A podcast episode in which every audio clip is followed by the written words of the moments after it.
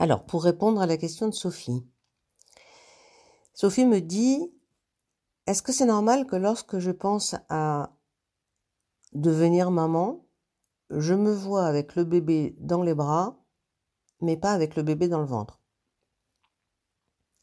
Alors, normal, ça ne veut rien dire, Sophie.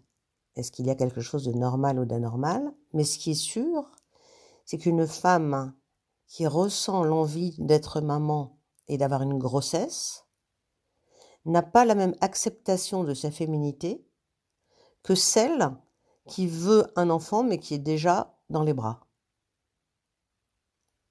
On pourrait dire que la femme qui a eu ses règles et qui était contente d'avoir ses règles, qui a eu une première relation sexuelle où ça s'est bien passé, où elle n'a pas ressenti euh, l'intrusion euh, masculine comme une intrusion euh, du pénis, mais comme un plaisir et un désir que ça se reproduise.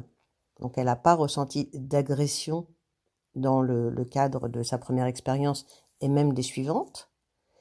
Qu'elle a aimé sa poitrine, qu'elle a aimé mettre des décolletés, montrer son féminin, n'est pas la même femme que celle qui veut planquer son féminin, euh, n'aime pas se, se, montrer en public euh, vraiment déshabillée, qui est très pudique, prude, et que ça ennuie carrément euh, d'avoir ses menstruations chaque mois, et que ça, ça lui fait mal, ou que ça la, même la dérange, ou même qu'elle s'en fiche complètement.